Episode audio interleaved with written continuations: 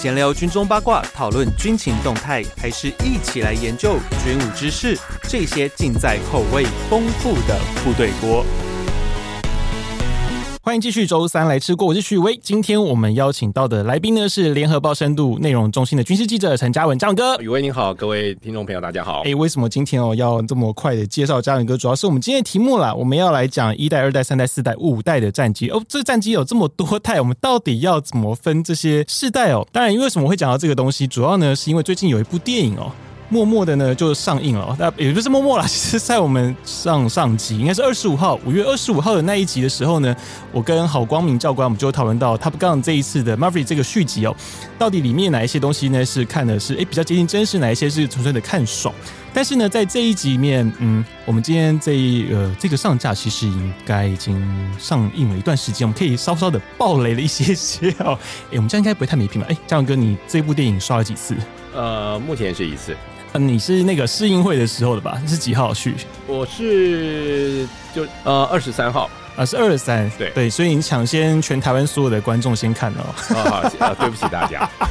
对，所以那时候那时候嘉文哥写了一篇微爆雷，我是很努力的躲开那一篇，我很怕被报道。不过呢，那个我是 IMAX 跟 4DX 这两种方式我都已经看过了啦，就是大荧幕包含像那个就是。情趣椅，我们戏称情趣椅的那个 影厅哦，其实都看过，我觉得还蛮有趣的啦。就这部电影，娱乐观赏性很足。但是我们今天会讲到这一集里面呢，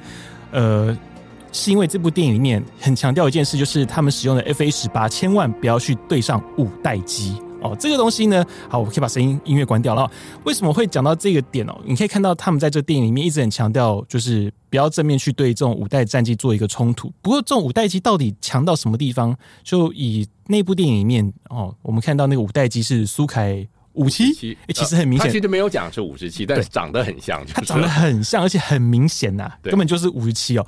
这个飞机呢，虽然说俄罗斯造的五代机，但是它的那个现代性能其实很多还是个谜啦。虽然说我们看得到，呃，它大概的一些状况，哦，我们大概能够理解它的造型哦，可能是有具有逆中能力，然后它的发动机有向量喷嘴啊，呃，很多的东西跟那个。相同于它的竞争对手 F 二十二有点像，但是我们看到很多细节，像它的那个飞弹舱不是那么的平整，而且很好玩哦。在 Top Gun 这一部电影里面哦，它那个不平整的飞弹舱居然有做出来。我你仔细看的话，它居然有把它嗯还原的还蛮完整的。我觉得挺有趣的。就这种五代机哦，它真的有这么厉害吗？那这些战机的世代的区隔到底是怎么区隔的？我觉得等一下我们可以跟嘉文哥一起来深度来探讨这个问题。那我们从一开始就是。五代机的初始者，第一个代就是 F 二十二嘛，是洛克希德马丁造的 F 二十二。不过，就以这种一二三四五代，好像这样一个，我们在过去啊，早年也不叫早年了，就大概是我们接装所谓国军二代机，哈，就是那个 IDF 啊、F 十六啊、幻象两千这些飞机的时候，你有听说过所谓的一代、二代、三代、四代、五代战机吗？其实那个时候应该是不流行，我觉得。不要说是在我们的军方，即使说像在军事杂志，就是说在这种军武界，也没有流行这样的说法。我我不敢说这种说法当时在国外是否已经出现，但至少在台湾是不流行，或者说在国外它可能也并没有像现在的那么被强调，所以我们在台湾其实感受不到这样的事情。老实说是感受不到，是那种所谓的飞机第几代第几代，尤其是强调说呃现在。嗯，第四代或者像我们的十六 V 改良以后，就号称是四代版，对 对，像这样的东西，我觉得其实是真的是到了呃所谓的第五代，就是逆中战机出现以后，大家好像比较开始回头去呃回溯从前的喷射时代以来的这种机种，然后才开始追风这些前辈去呃。追风，它是第一代、第二代或者第三代、第四代。呃，我不敢说这种东西一定是这几年才出现，嗯、但是它的被强调真的是这几年。而且这个分世代，我觉得还挺有趣的一点是，还有分俄国的和西方的这个世代，其实它有一些不太一样。不过我们基本上我们在这一集里面，我们主要讲的是西方这边，因为到后来俄国的分野其实也被西方给统一了啦，基本上就是以西方的为主。而且，诶、欸，我们就讲，因为其实。这都是事后啦，就是在五代战机出现之后，大家开始对过去的战机的发展历程开始做一些分类，然后开始有所谓这种 generation 这个问题哦。我们先来讲一下那个到底一代战机是长什么样子啊？那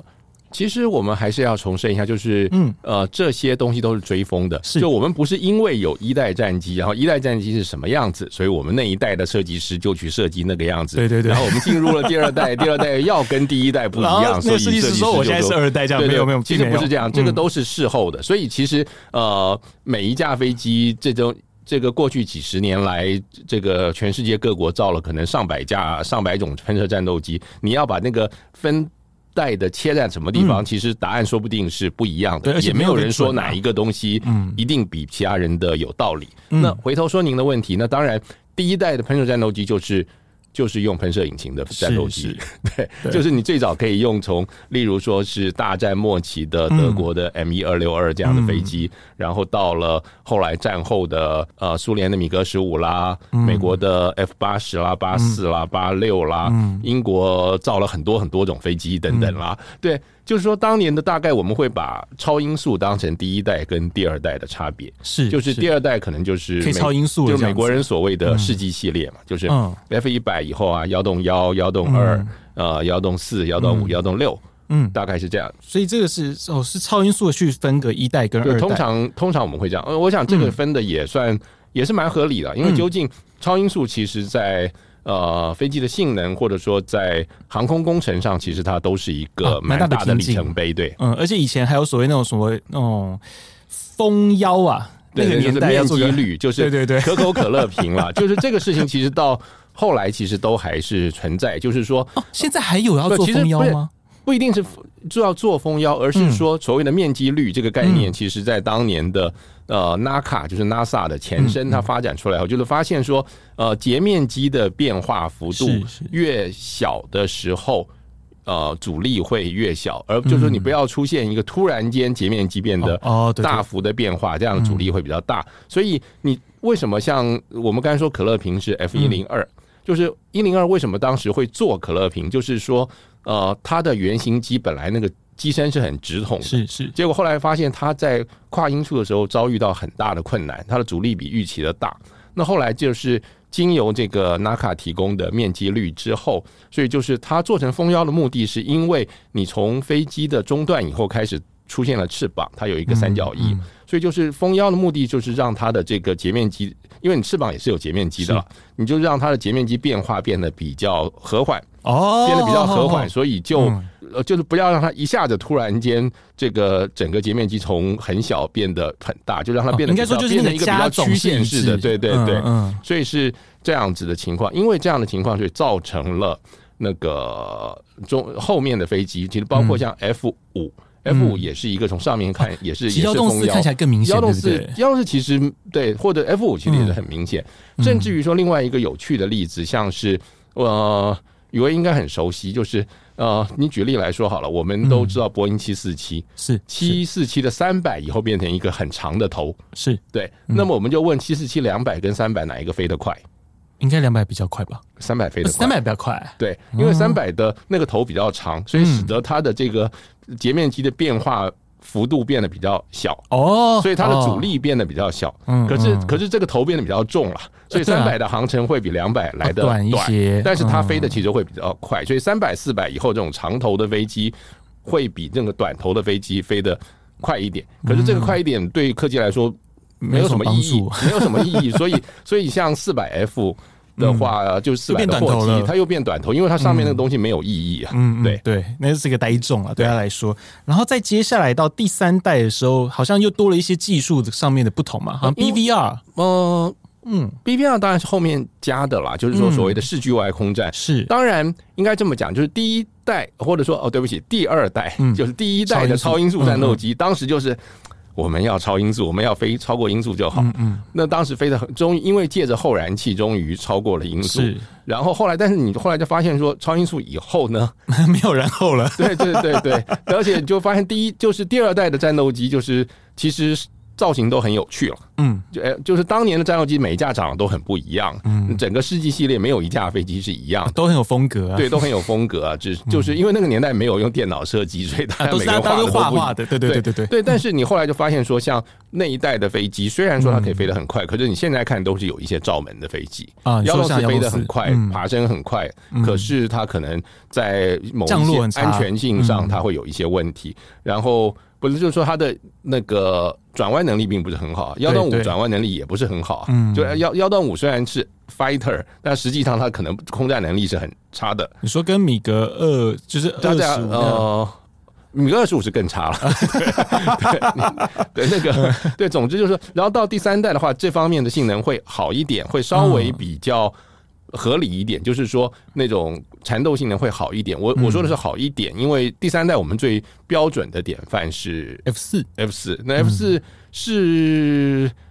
但 F 四虽然说可能不像世纪系列那么的 critical 那么的极端，但是它现在来看，它还是一个很大很笨重的飞机。它跟那个 F 十六比的时候，早年 F 十六就是标榜说它那个转弯的那个半径比 F 四更大很多，小很多等等啦。那而且第三代其实。没那么精准的，就是第三代也出现 F 五。啊，对，我们会把 F 五叫做第三代，但 F 五跟 F 四是完全两个不同的方向发展的东西。但是总之就是说，第三代应该就算是一九六零年代问世，一九六零开始问世的那些飞机，因为第二代大概是五零年代问世，然后到六零年代到达它的高峰。那可以看得出来，在第一、二、三代差不多都是十年、十年为一个。单位，嗯，当然后来就不可能，越来越宽，后来就后来就越来越快，到第四代可能就是我们所谓的这种数位飞操，或者也不一定数位飞操，或者说是第四代应该，我想就美国来说，就是这些 Teenager 这个系系列，就是 F 十几的这个系列，十四、十五、十六、十八，对这样的系列。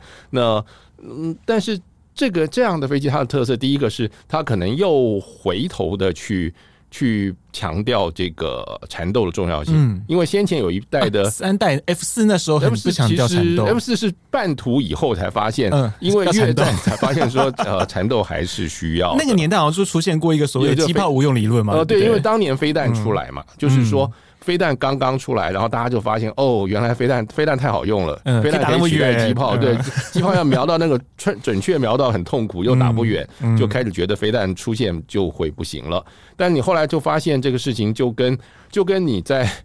二十年代初、二十一世纪初你要去弄网媒还弄不起来一样，因为你的网络环境到不了，不好。所以那个年代的 VVR 就那个年代的超视距接战长城的空对空飞弹是。可能现在看它的性能是不够的，嗯，所以现在有一些东西是做得到的，当年是做不到的。啊，或者说当年的代价太大了，对，代价太大了，就是就跟就是我们刚才就说，在那个只有波接的时代，其实你要做网络媒体是很难的，是，但是反过来说，到了现在每个人手上都拿着一部电脑的时候，嗯，那这种整个媒体的生态就跟过去是完全不一样的，所以第四代大概是如此。那第四代当然说。他刚才您说的，他另外一个就是多用途了。我觉得就是还有一个很明显的，就是随着科技越来越进步以后，我们发现一个问题，就是飞机越来越贵，贵的像土匪一样的贵。在一次大战的飞机，可能是用两个月的，就会有下一代飞机出来。不过当然两个月之内的飞机都被打掉了，人可能也也已经换光了。到了二次大战的时候，你可能。一个飞机的一个 model 就是什么 A B C D 这种，可能也是几个月一一一年之内就会出下一代，是就很可能出下一代飞机。那可是最后大家会发现，这个速度越来越慢，越来越慢。然后刚才喷射机早期可能还是用到，嗯，像早年的第一代的喷射机，也许可能。用个五年，可能还不到五年就，而且它那个小时应该，它那个发动机时速应该是几，像 M 一二六二啦，可能好像才撑二十几个小时而已就。就、哦、那当然，你这个会差很多了。嗯、到了到后来越来越难。像像举例来说啦，像幺洞四在我们国家，嗯，我们国家的幺洞四有有的最高的是有飞到可能六千小时就除役了。嗯、那可是这个对第二代战机来说，这已经是很了不起的成就。嗯，对，因为你举例来说，你其他的。北约的国家就是比较像德国空军的，大部分的幺洞四大概是飞到三千左右，台湾的一半呢。就是说，我我们在一九八零年代拿了一些德国人当年放在那个亚利桑那州陆克基地的幺洞四，我们接收那批飞机的时候，这批飞机大概也就是三千小时。然后我们在又飞了 不到了，不到我们我们那些飞机可能大概我们会飞到六千的是比较老的，一九六零年代就接收星级接收那一批有，他那批飞机如果如果没有损失掉的，用到最后其实是有一些是用到六千的，对。所以可是可是你反过来说，世纪系列的飞机。幺洞四以外，别的飞机都退的比较早，所以都还没有这个问题。但是到第三代飞机就可能越来越多这种问题了。第四代飞机以后更明显，嗯，或者说你那时候不用到五六千小时，怎么可能嘛？你看我们现在的 F 五，我们的我们我们国家的 F 五当然是用的已经有一点久了，有点超过预期的久。你现在很多飞机是七千小时左右，嗯，对。可是反过来说，我相信你对于 F 十六。呃，不要说是我们国家的 F 十六，你其他美国的 F 十六，其他各国的 F 十六，你或者呃 F 十五，嗯，你可能用到五六千、七千，这是一个很正常的、很正常的一个寿限。嗯，那就是大家飞的年份会越来越久。我说的飞行时数不一定，因为每一年的飞行时数不一定越来越高，因为其实现在后来有越来越多的模拟机，就是你看飞行员。就是现代的飞行员跟一九五零年代的飞行员，他的每年飞行时数，古人古人可能比较高，现代人比较低。可是现在比较低，代表可是他在地上飞电脑的时间可能会会会会比较多，所以这是不一样的。但飞机要用的越来越久，就是你现在从前一架飞机用到十年，大家都觉得这简直是鸡锐。你现在觉得这架飞机十年根本是新的，是是想都没有想下一架飞机下一代飞机要做什么。对，那。那可是这个时候不代表说这十年内、二十年之内不代表科技不会进步嘛？嗯，所以现代的飞机越来越的大的一个那个特色就是它其实是一个载台的概念。嗯，它上面这架飞机的呃飞机还在那里，但是上面的东西可以换嘛？它的。那个航电最可以换，武器也可以换，甚至发动机说不定都可以换。是对，所以总之可以换的东西就比较多。那那个机那那那个那个用铝做出来的那个架子可以用几千小时没有关系啊。对，那但是但是这个你二十年前的雷达现在看可能很逊嘛。是对，而且就把它换成一个新的。二十年前的电脑更逊嘛。对 对，我们 F 十六就是这样。对对，这这种是是典型的事，而且这种事情会越来越。普遍就是慢慢的，因为大家都知道这个飞机必须要用很久，你会用到超过这些科技，它的上面的这些装备的科技，它会要必须会更新换代很多次，所以所以一定会换。所以那我们刚现在要回到我们刚才您所谓的换代的问题，就是第五代基本上会把那个逆中科技嗯。出来以后的飞机，大概就是 F 二十二或者 F 三十五或者中共的歼二十或者。呃，俄国人的 S 五七。对 S 五七这样的东西，这可是呢，大家就发现一个问题，就是飞机好贵啊，贵到连美国人都觉得贵的时候，对，就是 F 二十二当时是号称多么的神勇，但是后来发现。没有飞机可以打下 F 十二，可是国会可以打下 F 二十二，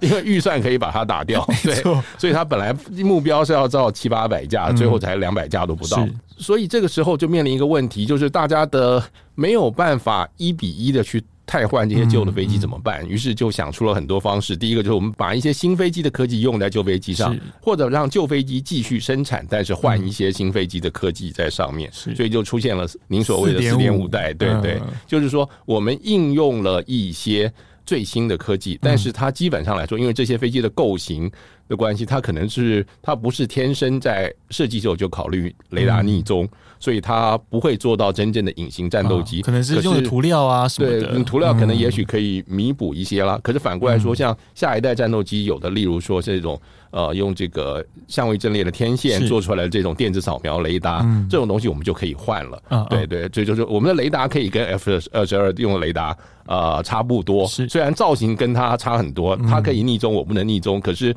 我比他便宜很多，嗯，而且逆冲战机有另外一个大问题，就是它为了追求逆冲，嗯，那它所有的飞弹全部都要内藏，内藏，内藏就很烦了，嗯，你就发现说这个飞机，你就要把你要你要把它藏到里面，那个飞机的。战斗机的空间是很少，非常小的。你要做一个弹仓，你就发现弹仓，然后你弹仓又要有门呐，又要开启等等，所以你最后就是花了很大的空间，那个里面只能放两颗。嗯，你反过来挂在翅膀底下的话，可以挂五六颗。对，但是这时候军方对国会说，或者是飞机公司对军方说，都会说。很多时候你不一定需要逆中嘛，嗯，你多那么多颗飞弹很划算，嗯，你把它打掉，把敌人打掉就好了，对，也不是天天都要需要逆中的，所以这个时候四代半战机就会有价值，所以这这些包括说像十六 V 啦，或者 F 十八 EF 啦，或者说像是这个 F 十五 EX，他们现在的理由就是说我透过一些新科技，我其实可以做到。一些第五代战机做的事情，那甚至在某一些经济性上面，第五代战机没有办法完全取代我，所以也许我们这些四代半跟第五代可以形成一个将来共生、然后互相对高低配这样的一个关系。所以我想，即使是美国，好像都不敢说我们会把。四代战机完全完全飞扫掉，嗯嗯、就是说，我们有一天，我就我们的机队里只有 F 三十五跟 F 二十二，好像目前连美国人都不敢这么讲。嗯，不过换到了第六代哦，其实我们这样讲，虽然说刚开始我们就讲一到五代，可是到美国现在看，他们开始准备要做所谓的第六代哦。对，第六代跟第五代其实就差距。又多了一些很神奇的差距，因为其实从一些概念和想象图里面，我们可以看到第六代的战机就比较没有注重在机动性的发展，但是用好玩哦，他们反而对于预算 budget 这件事情开始有了一些嗯重视，包含像那个轰炸机啦，我们过去的 B two 是号称比金子贵嘛，对，但后来的 B twenty one 就变成说，哎、欸。他的预算要掐得很紧，不，这个事情其实从他们开始反思，从美国海军从 F 十四变 F 十八，你就知道这种，你做一架粉丝都很喜欢，但是让你作战不好用，不是作战不见得不好用，但是你养它养到这个倾家荡产的那种，对对对。但是虽然说事后证明一件事情，就是说所有的粉丝都是没有这个持家概念的，就大家都对拜金女比较有兴趣，那个请帮你勤俭持家的大家都不爱，对，好像会有这个问题，然后反而到现在。在所谓的那个次世代空优计划，和包含美国海军的 F/A-XX 计划，我们就可以看到，就是它会有多一个东西，叫做所谓的可变庞通比，和或者说呃另外一个翻译叫可变涵道比啦，但大陆的讲法。但我们通常通常我们是讲说可变庞通比的引擎，这个技术其实蛮新的。但为什么会有这个东西？是因为它要兼顾于说，因为我们刚刚讲超音速巡航这个事情。但是虽然说所谓的像 F 二十二的超音速巡航是不开后燃器的，是军推就可以超音速，但是很多的飞机，因为你在比较大的载重的情况下，因为它要求你又要载重，那 F 二十二有名的就是它载重超级小，很因为它是一个，它是内置弹仓，不是，重点是因为它并不是一个用来丢炸弹的飞机，你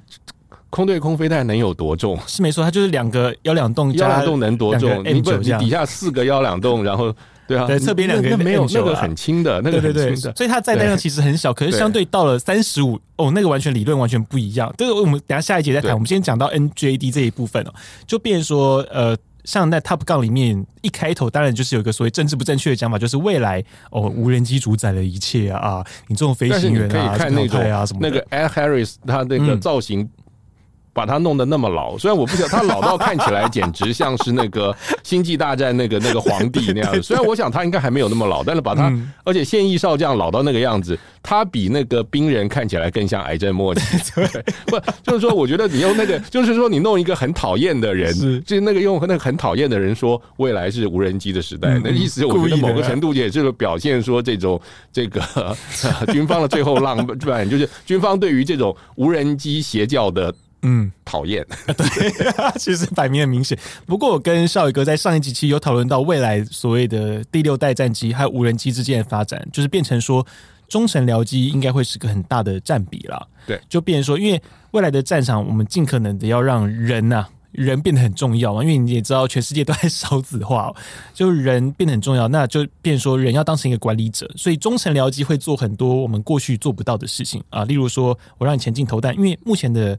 无人机恐怕只能做投弹的事情，但是未来它可能要做所谓的空中缠斗，对，啊，这都是未来在做的事情，这就是目前，就是你很多东西，你也许将来，你现以后说不定，你现在是。那个四架飞机要四个飞行员，你现在说不定以后是一个飞行员带着四架飞机出去，那另外三架往前冲 往前冲嘛。那我在后面这样子躺平，当躺平。我这一架不见得，当然还有不见得到不能作战了。我我你你如果不能作战，那变成是预警机的观念我觉得还没有到那样，但是我可以指挥一些那个无人的僚机去做一些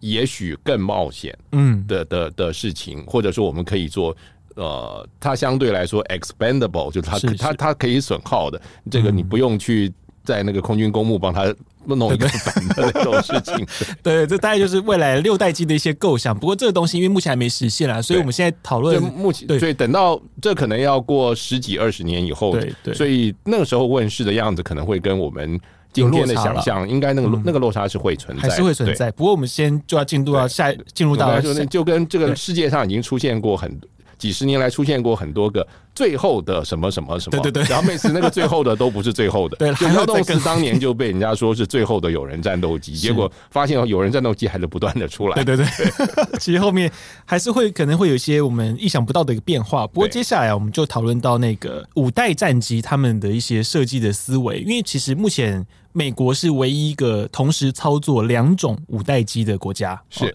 当然也是因为它的军费够高啦，因为你也知道二十二 跟三十五，尤其二十二的价钱。不过后来我后来看美国国会资料，三十五其实好像要更贵呢。不可能，你要考虑币值啊！对对对对对，因为还有还有另外一点，因为 A B A B C D A B C 啦，对，有 A B C，因为 B 的操作成本真的很高，我就想说，我们空军真的要买吗？B 也很贵，即使 三十五 A 的操作成本也比十五 E 要高，高高。对对对，十五 E 你觉得感觉好大一架，然后两颗发动机，嗯，那个。载炸弹载的像卡车一样多的时候，哦，尤其 EX 哦，对，但是但是操作成本还是对相对低了，相对低了，相对低。那我们当当然这个回到一个就是说，从四代半或者第五代以后，嗯、从前大家被那个 F 十四跟早期的 F 十五给吓怕了，嗯，就你发现你不能够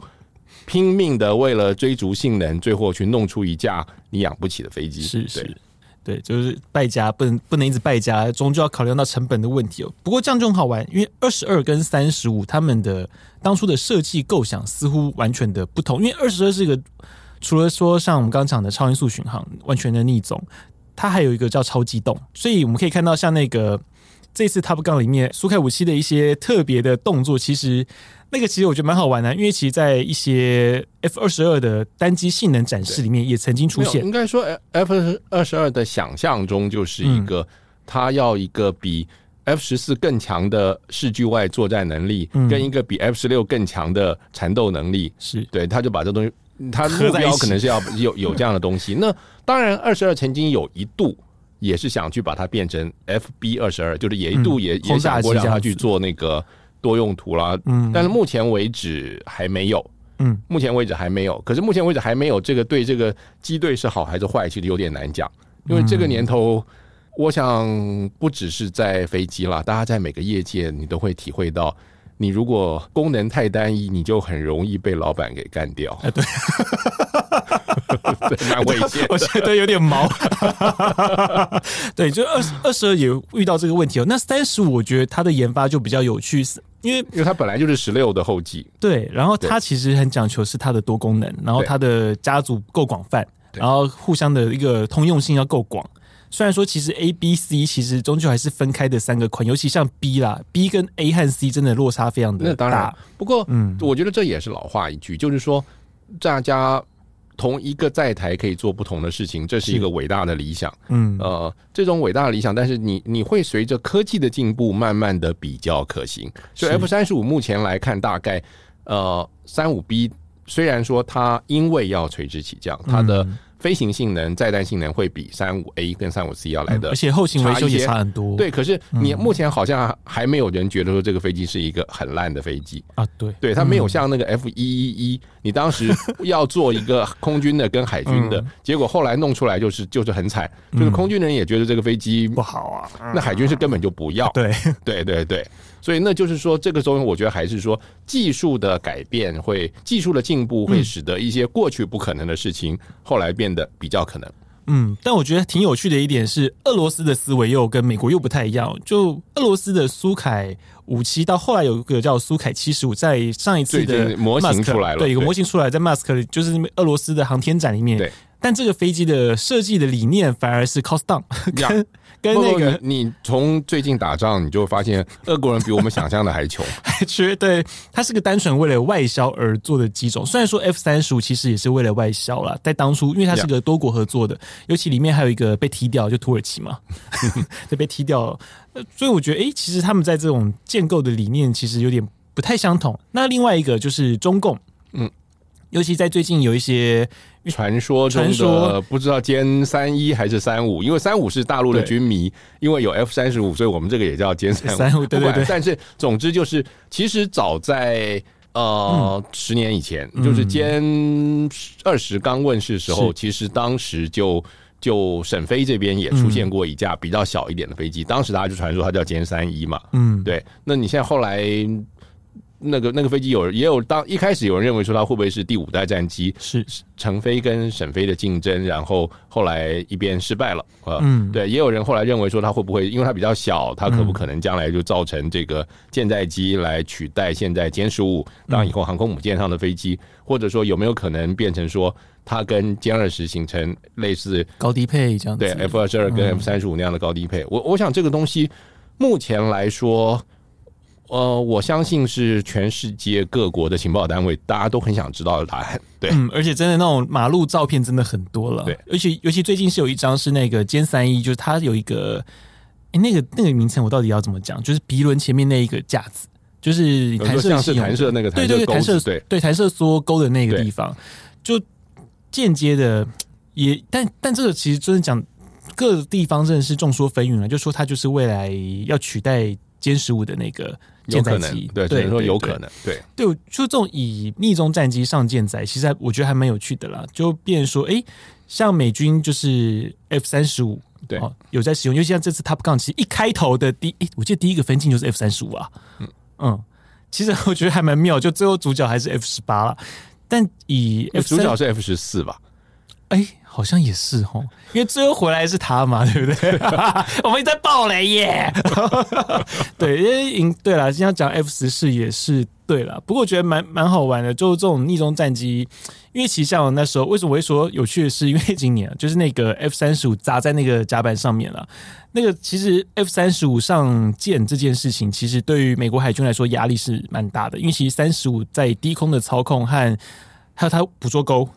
捕捉钩其实一直以来是它的一个蛮大的毛病，因为过去像那个 F 十八或 F 十四也好啦，你可以看它的捕捉钩是很长，可是 F 三十五的捕捉钩相对比较短，而且之前他们为了角度的，就那个捕捉钩角度的问题，其实前前后后修改了很多次。你希望逆周嘛？对啊，对，所以变成说，其实很多的设计会跟你在上航舰，因为航舰环境毕竟跟一般的你的平地的机场其实不太一样，差很，差很多，所以变成说，其实这个难度很高啦。所以变成说，其实不是一个五代战机，你想要造。你就可以很轻松的造出来，这时候我们就要进到下一个问题，也就是台湾。我们今天这一集其实一开始他不告是后来我们讨论说，哎，其实这个我们可以把它加进来一起讨论。但其实为什么今天会有讲说一二三四五代战机？很重要一点是因为我们国机国造的计划。启动了一个叫做下一代战机的计划，当然这个东西目前应该还在所谓的计划阶段，可能连图纸都称不上。可是如果说今天台湾我们要造个所谓的五代机，我们到底会遇到哪一些的瓶颈？其实应该说真的多到炸了。你应该说什么东西不是瓶颈？啊，对，我们继续政治不正确哦。我们先讲到邻近国家在做，因为像日本是做新神的那个实验机，对，它单纯的实验，而且结束目前就是先停住，并没有看到说它要做。下一代的东西，对他们就是验证完之后就先暂时结束这一回合，就是造了 F two 啊，但是当初 F two 就 F 十六放大版，对吧？它可能四点五都不算，大概四点一代吧。对，四点一代，它其实跟他们那个还是落差有点大哦。可是就以我们邻近国家啦，比较接近，大概就是韩国，韩国就是 KF twenty one 哦。对，这一架飞机其实它本来的计划是要做一个五代机，但最后的目前 roll 出来的成果是四点五代。就可能，我觉得我们说它四点五代有点对不起它了。我觉得我自己觉得可以叫它什么四点七代、四点八代、四点七五这样。它的造型基本上是 五代机喽，是五代机，就是那个逆中考虑的造型了。嗯，只是说它，而且它是它的协力厂商是洛克希德马丁啊，对，所以基本上来说，它的造型你会看到它有点像，它就是像 F 二十二或者三十五，当然。逆中以后所有的飞机长得都很像了，嗯嗯，大家因为它就是一变得越来越无趣了，就跟我们的手机长得都一样，对，那种就是，但是它的目前我们看到的模型，嗯，包括像最近啦，就是说在最近这一次新加坡航空展，它的那 KAI 就是韩国的这个宇航工业，他们也有去展览，他们展出的时候，其实那个呃翅膀底下就是带着。飞弹跟炸弹，半埋式的嘛？哦，没有没有，就翅膀底下，就翅膀。哦，翅膀底下，就翅膀底下，就就是很正常一般战斗机的挂法。那这个时候大家就会好奇说，你把飞机弄成了一个逆中造型，结果你用一个这么不逆中的挂法，嗯，那我想这个事情对韩国人来，韩国当场的呃工作人员他们也强调说，以后我们会往这个方向发展，嗯，就是说我可以跟大家保证说，他们他是我们是有弹仓的等等，嗯，那。目前比较倾向于的说法是，韩方是用一个走一个循序渐进的路径了，就是说，我们先从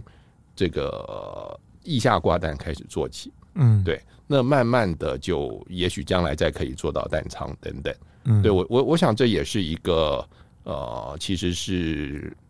审时度势，或者说这是一个蛮稳健的做法了，我觉得是可以肯定的。嗯，因为其实包含像美国，他们现在做所谓的 NGAD 计划，就刚我们讲的，就是所谓的中程僚机哦，然后包含更大的数据链，对，然后还有那个可变涵道比的，就你说可变庞通比的发动机哦，而且包含以后可变庞通比的发动机还要下放到所谓四代半的战机上面。哦，其实哎，还挺有趣的哦。也许是四代半，或者说另外一个就是你在你的那，我们相信五代机二十二跟三十五。尤其是三十五，你一定将来也会出现三十五 V 这种东西，对对对对，也会出现五点五代，就是说在第六代出现以前的那个是一定会有。可是变成说换到我们这边来了，我们目前的航太科技，你觉得如果说我们要今天要做到五代，我们先不讲到六代这么高科技，那么那么吓跑，我们先讲到五代就好了。你觉得目前我们差在哪些地方？我觉得我们每一样都每一样都缺，都是很大的挑战。嗯、呃，外形上来说，当然。五代机的外形，逆中外形，感觉上来说，这个也许大家看起来做做大概都是那个样子了。嗯，你当然做出来，真正有没有高下，应该会有。就跟 F 就跟歼二十做了一个前翼，是可能大家会觉得那个会对它逆中有有影响。可是那对他来说，可能他这样的话，使得他在运动性上的的获利是划算的。就是那是解放军也不是呆子，然后大陆的设计师也不是呆子，你会知道那个东西有。逆中的影响，逆中的问题，他比你更知道。是，但是他会算一算，这个在 trade off，在这种利益的权衡之下的话，这是划算的。这是所以他们做出来会是这样。那外形可能相对，也许是最简单的，也许是最简单。那你其他的东西，呃，发动机，发动机是最大的问题。是对我们，我们能取得哪一种发动机？我们取得，对，我们取得哪一种发动机？就是。我们现在现有的最好的发动机是美国发动机是 F 一百跟 F 一一零，就是 F 十六用的发动机。嗯，那这个发动机，你觉得可美国人愿不愿意卖给你用在你的下一代战斗机？这是一个问题。那如果说我们自己相对有一定程度的知识产权的，嗯，就是 F 一二五，就是 TF 一一零四二，就是金国号的飞机。金国号那一架，嗯，那这个发动机基本上我觉得它是已经发展到极致的，它是从 TF 一。七三一就是这个呃，经过呃不是 AT 三以及很多的小型商务机，很多 Learjet 那种飞机了。那这个飞机这个发动机有一个了不起的东西，就是这个发动机上面有一个你已经在同一代的发动机看不到的一个特色，就是它是它是离心式的压缩发动机。哦，离心式的，对，它的压缩是离，它是离心跟轴流了。就是说这种东西你已经在。呃，全世界别别的地方几乎看不到了，或者说应该这么讲，你在大一点的发动机上绝对不会再看到用离心式发动机了。是，所以即使你有技术，你也不会再有 F 一二五去把它放大变成一颗，你不会说它是一个一万磅马推力的发动机，你把它放大，把它放成两万磅或者三万磅，没有人会往在这个路径上走，因为它这基本上它的基本设计应该是已经。到运用到应该是一个已经接近极限，我不敢说百分百到，但是已经到了极限了，所以不，没有人会再去往往这个方向上面走。那我们很多东西就就代表说，不管是 F 一百、F 一零或者更先进的的的东西，你都要从头去想办法去引进，你都要想办法去引进，而且引进还有整合。对，然后另外的话，我们还有就是说，那你的弹药的话，是那不不不，先不要讲弹药，先雷达、航电、雷达。嗯虽然说中科院曾经在永英那边展出一个号称是呃未来的我们下一代战斗机要用到的相位阵列雷达，一个 AES，他弄了一个天线，就这个天线到底真的假的？嗯，它有多大功能？这个你弄一个那个都模型出来，跟你这个都这个东西真正能用，还有十万八千里，真的还有十万八千里，所以。非常非常的遥远，我或者是这么说，就是韩国人其实 KF 二十一早在二十一世纪初他们就开始想做了，嗯，但是到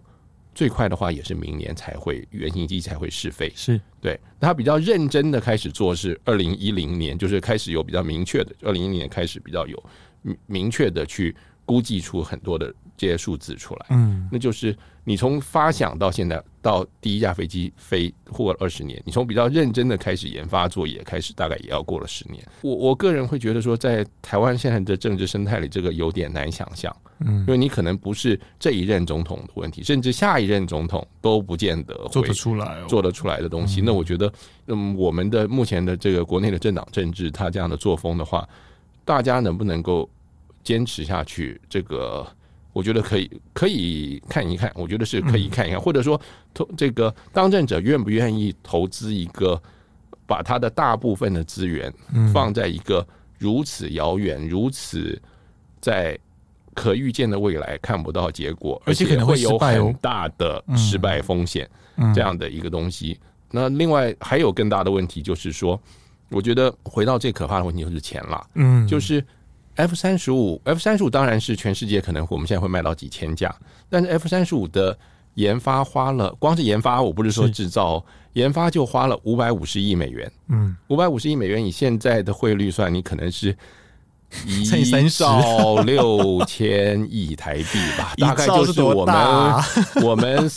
超过四年的国防预算。对 对，对所有的啊的国军弟兄姐妹，你请你们都开始冬眠，不吃不喝呀。对对对，这就是我们那个常讲房价算，你要不吃不喝几年啊？那然后好，我们那当然 F 三十五是一个，它是冲在前面，所以它比较辛苦。那我们就拿韩国人来说，韩国人的 KF 二十一，嗯，韩国人自己的估计是要八十亿美元。嗯，对，而且是有可能更高，嗯，一定会往上加的。因为通常在武器在武器这件事情上，这也不知道为什么，就别的东西都会叠加，然后就只有武器永远不会 叠加。嗯、对，对，对，对，就是所以那个你想想看，这样加来也是两两千四百亿嗯台币，光是研发，我们讲的光是研发，所以这个其实是是非常非常壮观的一个经费。而且韩国比我们的优势是说，它除了招美国干爹以外，它它可以去。找很多叔叔伯伯，例如说他的一些航电，他是找了以色列跟英国等等。那对我们来说，我们比较不利的是，我们可能现在在美国以外，目前其他的国家，它都还是受限于北京的压力。它对于和台湾进行这种呃军事科技的合作，相对还是比较迟疑的。那甚至于说，美方跟韩方合作的赶的程度，也跟和台湾合作的赶的程度要来得低。因为究竟这个习近平比竞争很可怕，嗯，这是这是现实，这是现实问题，这是现实问题，对，嗯，所以对我们来说，我觉得，嗯，这个这样说法当然绝对不代表说我们什么东西都不要做，只是说我们必须要考虑到你所有的呃打仗就是一个可能的艺术了，就是我们用我们手头有的资源去做最好的分配跟运用，就是呃，如果我不考虑可行性或者我的可以承受、可以负担得起的话，那当然什么东西都最好。我也希望这个我们最好有五艘美航空母舰，而且要核子动力的。对对对，最好。就就当然大家都希望资源能用到多少？对对，只是我觉得说这是一个现实问题，就是说国防预算究竟有限，就是你不现在不止国防预算有限，甚至能够来愿意去当兵。的人的人力都是有限的时候，在我们有限的人力物力之下，当然我们的目标是保卫国家，尽可能的维护主权，尽可能的避免去被其他的国家逼迫去违反我们的意志。你这在这个目标之下，你要怎么样去做到最好？我觉得最好都不是一个绝对性的最好，而是一个相对性，就是说在我们的资源之下，你能够做什么样的，能够对你能够做到什么样？那我觉得这个是。我觉得是可能我们的呃，不管说是政治人物也好，我觉得更重要可能是民众自己对这件事情，他必须要有比较明确的一个想法，就是说你要去而去去想一想，去量入为出去做我们做得了的事情，而不是一味的去我希望怎么样。我觉得这个都很重要。这个就跟例如像大家都。喜欢 F 十四而不喜欢 F 十八，但是最后还是用了 F 十八而淘汰掉 F 十四，这是一个悲惨的现实。但是你必须要承认它是现实。我们就可以来讲一下，就是美国海军在干这件事情，他们到底怎么做这个决策？因为我觉得挺有趣的。因为当初美国航空母舰是个蛮丰富的地方啊。尤其像前一阵子刚好孝玮哥贴了那张照片，他在那个航空母舰上面有好像是六种还七种的舰。你在讲就大概八零年代或者对对八零年代左右的时候，F 十四对，然后 A 六对 A 七 A 七或者 F 十八是，然后有 A 六还不止 A 六，然后 E A 六 E A 六对，还有那个 S 三嗯对。你如果更早一点，还会有少数的那种什么 R A 五或者是什么 K A 三，不过那那就更少一点了。不，就重庆航空母舰很有趣，而且当年涂装也很有趣啊。是，当年每一架飞机都是彩绘啊。嗯，你现在每架飞机都是灰色啊，都白白瞎瞎。对对对对，就是说，那当然就就某个程度来说，现在的世界越来越无趣啊，军舰更是啊。你会喜欢朱瓦特级吗？看起来就看这个棺材嘛，对，对，而且 F A 十八，你看它就真的是一统整个航舰江山耶，很夸张耶。除了 E two 之外，真的已经没有别的定义机了。对啊，还好它还不会背雷达。对，它如果背，我真的很怕哪一天真的美国弄了一个，对我真的怕波音十八嘛。对对对，就是 E 十八。已经已经有 E A 十八了，我真的很怕变 E 十八，这是很可怕的事情。我所以我觉得，哎、其实你看，就是战争就是讲了。我们过去可能我们军武迷来说，可能啊，我们就需要一些很很看起来很赞、很 fancy 的东西。可是其实到最后，黑鸟退役的时候，大家也都很难过。对啊，对啊。可是实际上，战争就是一个花钱的事情啊，大家都是要用最低的成本获取最大的回报啊。其实就是这样，其实包含像下一代战机，我们到底。诶，造不造？其实到，这不是一个绝对对或错的问题，而是说在怎么样的环境下，甚至不只是国防的问题呢？我觉得那是一个我们的产业，我们要对航空工业或者说整个国防工业我们的发展策略的问题。是，而且要想一下，我们当初在造 IDF 的那个年代，台湾的环境是什么样子？哦，我们的财力是什么样子？对不对？我们还记得那个，我们有讲到。我跟嘉文哥之前有讲到那个商务机的事情嘛？是，哎、欸，那个年代台湾是什么样的环境哦？那现在台湾的环境是什么样子？我们有那个条件，或者说我们等到真的有那个条件的时候，或者说台湾的一些半导体产业，或者是说一些军工产业，我们有到那个程度的时候，我想最重要就是还是老话一句，就是说，我觉得你是先先打进全球的产业链里面，我觉得那个才是正确的，就是大家学一学台积电怎么做的，鸿海怎么做的，嗯。嗯、对。把就是商业界他们怎么样让自己可以得以成长的方式哦，我觉得把它套用在我们国防里面，我觉得也是一个比较健康的想法啦。是，坦白说是这样。非常谢谢嘉恒哥今天来跟我们分享，哎，到底一二三四五代，大家在这一次的我跟嘉恒哥的聊天当中，不晓得有没有一些概念了。其实这个东西一二三四五，它并不是过去就有的东西，它其实是后来我们往前溯源去整理出来的一个分类。哦，他其实并不是说那个我在那个当初 M 一二六二出来的时候就说，哎，我叫第一代战机哦，然后那个 F 幺零四出来说，哎，我叫二代机，其实没有，哎，我觉得蛮有趣的，为什么国军要叫 IDF 幻象两千这些叫二代？那以前的飞机就不是就是一代吗？呃，这个这个比较回到官场上的，就是过去种种，譬如昨日死啊，好，就是那或者应该这么讲了，我们会其实是新一代嘛，然后新一代或者二代就重建了，对啊，你。对，你就发现这件事情上，呃，这华人社会就比较聪明，或者说比较贱，就是大家观察比较，大家会觉得过去的我们就不不那么重视去分类，我们只要强调现在跟未来是不一样的，是，对，所以你二代的话，你反过来说，同样的，你可以说 F 五跟 F 八四。对啊，是一代吗？中华民国空军这些飞机都，中华民国空军在经国号来之前用过多少种战斗机？对啊，哎，很多哎。其实我后来发现，我们六七零年代那个战机换的频率之高哦。美国人换的更高了。哦，对了，也是这样，没错。我觉得大家可以，哎，我们今天就可以了解，就所谓战机的一些分类啊。当然，我觉得其实有比较帮助是对于说技术上的演进，因为其实，在各个战机，我们所谓分类的那种战机世代里面，其实各自有包含他们各自当初呃比较关键的技术。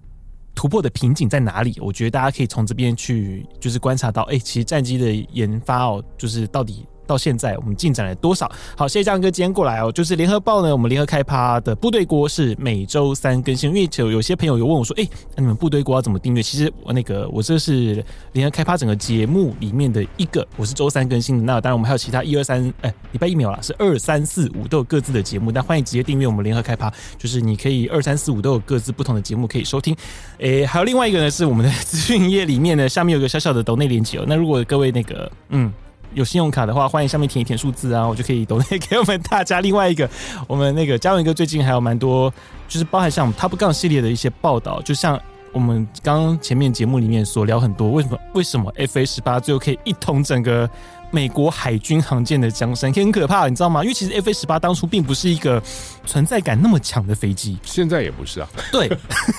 而且你看 Top Gun，好，我们再继续爆雷。对，他说了。但我觉得这个不准啊，说的是那个 FA 十八的它的本身的承载，就机翼的那个承载量是七点五 G，真的是七点五，真的是七点五。对，就现在战斗机来说不算高了，因为现在很多都九 G 了嘛。对啊，就是十六以后好像九 G 就很正常，因为大概在超音速以后，幺洞四的时代就七点三三了，七点三三在超音速以后大概就很正常，大部分的飞机都有七点三三，那七点五。真的是没有太大的变化。对，我以为我以我以为现在身为现代的战机九 G 叫基本呢，就它居然只有七点三，七点五还好，因为你再上去的话，就是说你你理论上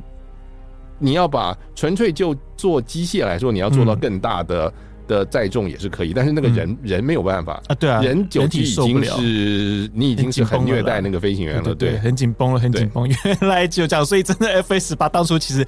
他并没有那么有存在感啊，不过人家也是默默的，就是靠着他自己什么都能做。哎，不，我觉得这么讲，就是说 这个事情是我们在另外一个 YouTuber 一个介绍民航的大陆的 YouTuber 上看到，他对于那个 A 三三零空中巴士 A 三三零的评语，嗯，就是平凡，嗯，但是三三零是非常成功的一架飞机。是，我觉得同样的 F 十八也是一个平凡，但是他最后证明说他在性能跟这个操作成本之间，他做了一个非常良好的 solution，做了一个非常良好的配比的结果，所以造成说它在市场上的成功。嗯，也的确，因为其实像 FA 十八在蛮多的国家也都有在使用。我觉得其实，嗯，大家可以观察一下哦。其实这种。战机哦，就最后谁到底谁胜谁败哦？其实并不是说单纯看那个 spec 就可以决定一切的。所以也就像在电影里面讲啊，就是说，哎、那个我不要打五代机。哎、欸，其实这种事情真的没有绝对，因为像你片子结尾当然不能跟这样，你当然要做一些我们这样继续爆雷啊。好像你当然最后还是要有一些让大家快乐的结果，至少你你要让。美国海军也要跟美国海军的长官以及美国海军的以及美国国防部，还有要跟国会交代一下，你最后不能拍出来一个那么的长他人志气、灭自己威风的东西。你不能最后让所有人都以让所有的电影的观众看完都觉得说我们要把 F 十四挖出来，把 F 十八除以。如果这样的话，这还 这种资源配片就不对，这个这个认知战的方向就错误。没错，不过挺有趣的啊，因为我在二十号就我跟郝光明教官谈的。那一个，他曾经有跟我透露，就是他在美国受训的时候，T 三八 K 下 F 十五了。所以其实我觉得这种空战的东西本来就不是一个绝对，所以也不要觉得说哦，我们今天台湾非得要有个五代机，我们才能够打得赢大陆歼二十。虽然说歼二十主要的目标不是对我们了哦，这是这是一个题外话。好，非常谢谢嘉文哥今天过来，那我们下礼拜三见喽，拜拜，拜拜。